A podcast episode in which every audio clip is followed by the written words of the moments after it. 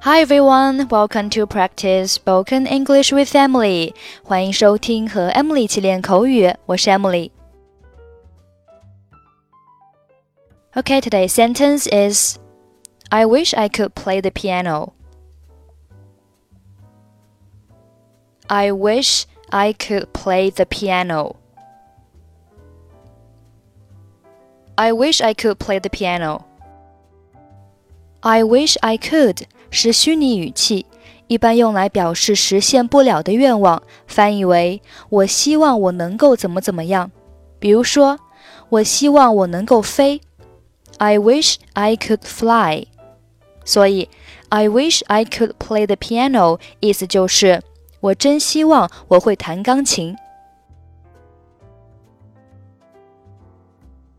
我真希望我会弹钢琴。我很喜欢肖邦和莫扎特创作的钢琴曲，真可惜我没办法弹奏那些曲子。你会弹钢琴吗，苏珊？I wish I could play the piano. I am fond of some piano pieces composed by Chopin and Mozart, but unfortunately, I can't play them. Can you play the piano, Susan? 我不只会弹钢琴，还会拉小提琴。I can play not only the piano but also the violin. 你两样都很擅长吗？Are you good at both of them?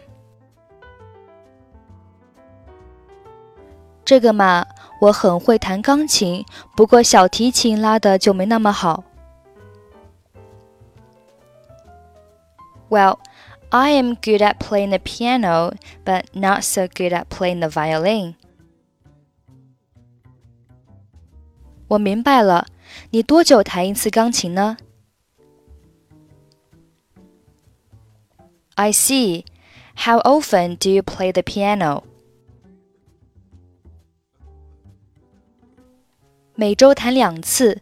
我小的时候天天都弹呢。我真的很喜欢弹钢琴。Twice a week. When I was young, I used to play it every day. I really enjoy playing it. 我可以想象，我听到钢琴声就觉得很舒服。 I can imagine. It makes me feel good when I listen to the piano. I wish I could play the piano. I'm fond of some piano pieces composed by Chopin or Mozart, but unfortunately I can't play them. Can you play the piano, Susan? I can play not only the piano but also the violin.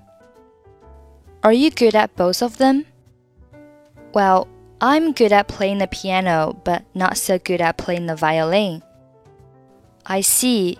How often do you play the piano? Twice a week. When I was young, I used to play it every day.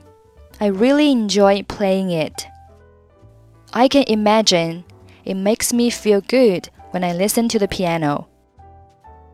Okay, that's it for today. 获取更多地道美语发音秘籍，欢迎关注微信公众号“英语主播 Emily”。I'm Emily. I'll see you next time. Bye bye.